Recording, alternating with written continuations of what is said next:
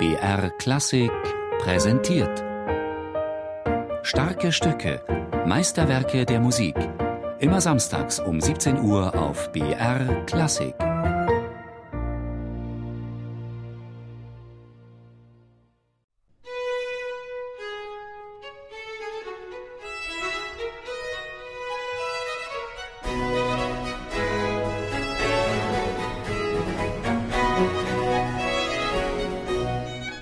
Alessandro Scarlatti era un grande Alessandro Scarlatti war ein großer Meister des Kontrapunktes.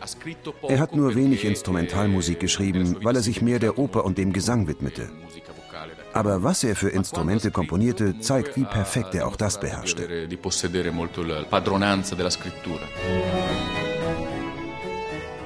London im Jahr 1740. Der Verleger und Antiquar Benjamin Cook veröffentlicht sechs Concerti Grossi. Ihr Autor, der Sizilianer Alessandro Scarlatti, ist bereits seit 15 Jahren tot. Das ist eher ungewöhnlich für diese Epoche. Normalerweise gebrauchte man die Musik und dann warf man sie weg oder vergaß sie. Und doch, manche Werke hob man auf und später ergab sich dann eine gute Gelegenheit, sie zu veröffentlichen. Ähnlich war Benjamin Cook etwa mit dem Gesamtwerk des Italieners Arcangelo Corelli verfahren. Auch das hatte er im Druck herausgegeben, viele Jahre nach dem Tod des Komponisten. Denn die Engländer begeisterten sich nach wie vor für Corellis Musik. Und so hoffte Cook wohl, dass die Concerti Grossi von Alessandro Scarlatti ein ähnlicher Erfolg würden. Der Musikforscher Charles Burney interessierte sich sofort für sie und urteilte, die Konzerte sind vielleicht zu ernst, so dass man sie nur in einer Kirche spielen kann, aber die Fugen, die Harmonien und die Modulationen sind sehr schön. Tatsächlich erinnert das erste Konzert an die Kirchensonate des 17. Jahrhunderts mit seiner feierlich ernsten Einleitung, der düsteren Tonart F-Moll, dem chromatischen Bass.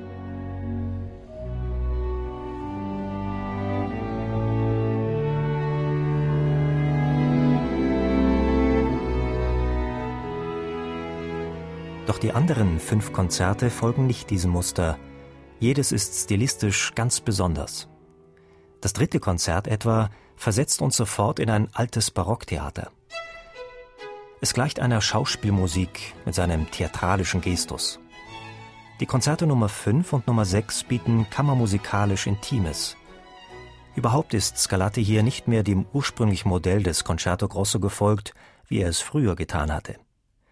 In diesen späten Konzerten wird Scarlatti vielmehr zu einem Wegbereiter des Streichquartetts. Es gibt ein Zwiegespräch zwischen vier Stimmen.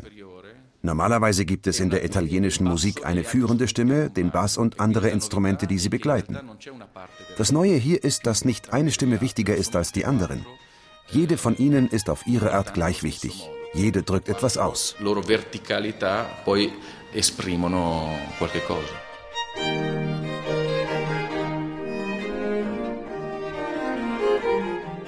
Ein Ensemble aus sieben Musikern hatte Scarlatti für diese Konzerte vorgesehen. Ihr Titel lautet Sechs Konzerte für sieben Stimmen, für zwei Violinen und obligates Cello, dann noch zwei Violinen, Viola Tenore und Basso Continuo. Doch zur damaligen Zeit spielten bei einem Konzert ohnehin meist so viele Musiker mit, wie man gerade zur Verfügung hatte.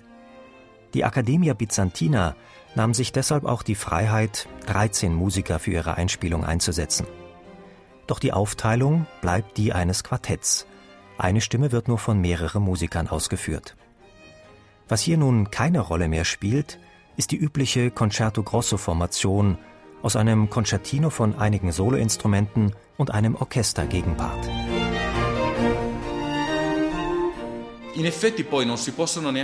Eigentlich kann man sie gar nicht Concerto Grosso nennen, denn es gibt kein Concertino, das immer präsent ist, sondern diese vier gleichberechtigten Stimmen.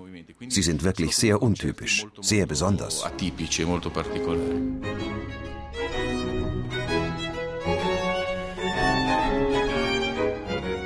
Scarlattis Komponistenkollege Georg Friedrich Händel versuchte damals etwas Ähnliches mit seinen zwölf Concerti Grossi für sieben Stimmen ebenfalls eine Spätform des Genres.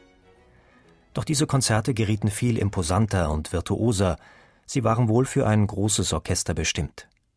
Scarlatti probierte dagegen den kammermusikalischen Ansatz. Ottavio Dantone mag an seinen Konzerten vor allem, dass sie satztechnisch so ausgefeilt sind und dennoch nicht vergessen lassen, wo dieser Komponist seine Wurzeln hat. Es ist ein Mix aus italienischem und nicht italienischem Stil. Auch innerhalb der Fugen, auch in den langsamen Sätzen spürt man eine Sanglichkeit und Ausdrucksstärke, die typisch italienisch ist. Das gefällt mir an den großen Komponisten wie Scarlatti. Sie waren große Meister, kannten die Musik von den Fundamenten des Kontrapunktes her und wurden aber auch große Meister des Gesangs. Mich freut dieser Stilmix zwischen gelehrter Form und Ausdrucksstärke. A me piace molto sentire questo stile mixato no? tra dottrina e espressività.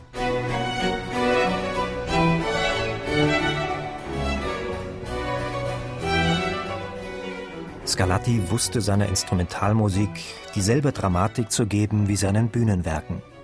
Licht und Schatten, Kontraste, theatralische Gesten, so setzte er die Sätze wirkungsvoll gegeneinander ab.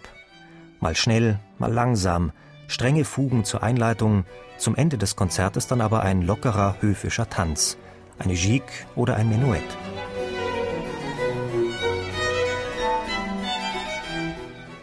Doch wann mag Alessandro Scarlatti diese Konzerte geschrieben haben? Das verrät die Druckfassung nicht. Biografen tippen darauf, dass sie in der letzten Phase seines Lebens entstanden, zwischen 1708 und seinem Tod im Jahr 1725. Damals war er beim Kardinal Cremani im Dienst, dem österreichischen Vizekönig von Neapel. Der hatte den Komponisten gebeten, wieder sein altes Amt als Kapellmeister der Capella Reale auszuüben. Scarlatti war damals knapp 50 Jahre alt.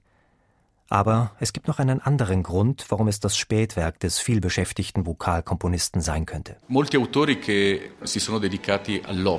Viele Komponisten, die vor allem für die Oper schrieben, haben sich zum Ende ihres Lebens hin mehr der eher vergeistigten Instrumentalmusik zugewandt. Dasselbe gilt für Rossini. Das liegt am Alter. Aber Scarlatti hat davon dann nur wenig geschrieben. Un'introspezione maggiore poi comunque ha scritto poco.